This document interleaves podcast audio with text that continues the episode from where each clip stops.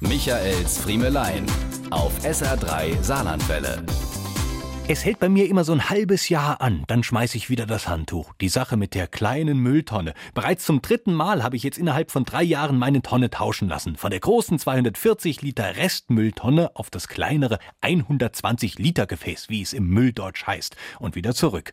Immer wieder glauben wir, wenn wir nur genug trennen, mit der kleinen Tonne hinzukommen. Und immer wieder werden wir eines Besseren belehrt. Manchmal frage ich mich, wie das andere Leute machen. In unserer Nachbarschaft gibt's ein Dreifamilienhaus, die haben eine kleine Tonne für alle drei Parteien. Und wenn die dann nach zwei Wochen am Straßenrand steht, geht da noch der Deckel zu. Wir sind alleine. Und nach einer Woche wird unser jüngster Sohn einmal in die Tonne gehoben, um zu stampfen, damit noch was drauf geht.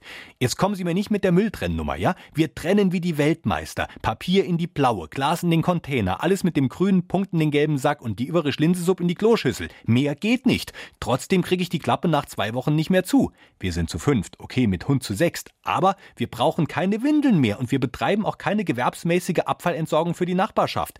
Da werden wir doch wohl alle zwei Wochen mit so einer kleinen 120-Liter-Tonne hinkommen. Um mal richtig zu verstehen, wie so etwas funktionieren kann, habe ich kürzlich sozusagen einen kleinen Müllkurs bei meinem Freund und seiner Frau absolviert. Die beiden sind zwar nur zu zweit, aber insofern Ansporn für mich, da sie nicht nur mit einer kleinen Mülltonne auskommen, sondern, und das scheint mir die Hardcore-Nummer zu sein, auf Leerung dieser schon kleinen Tonne alle vier Wochen umgestellt haben. Und selbst nach diesen vier Wochen überlegen die noch, was sie außerdem aus dem Keller oder der Garage noch draufpacken könnten. Wie das geht, davon durfte ich mich an einem Nachmittag letzte Woche überzeugen. Alles eine Frage der Organisation. Da wird vom Wurstpapier aus der Metzgerei sogar noch das hauchdünne Folienteil abgezogen und getrennt entsorgt. Bestimmte Verpackungsanteile von Lebensmitteln werden geradewegs wieder zum Geschäft zurückgekarrt und dort rechtmäßig abgegeben.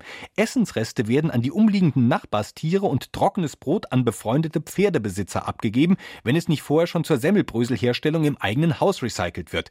Bevor dann auch noch die Bild und die Saarbrücker Zeitung in unterschiedliche Papiertonnen entsorgt wurden, habe ich mich aus der Schulung verabschiedet und beschlossen, wir brauchen wieder eine große 240 Liter Tonne.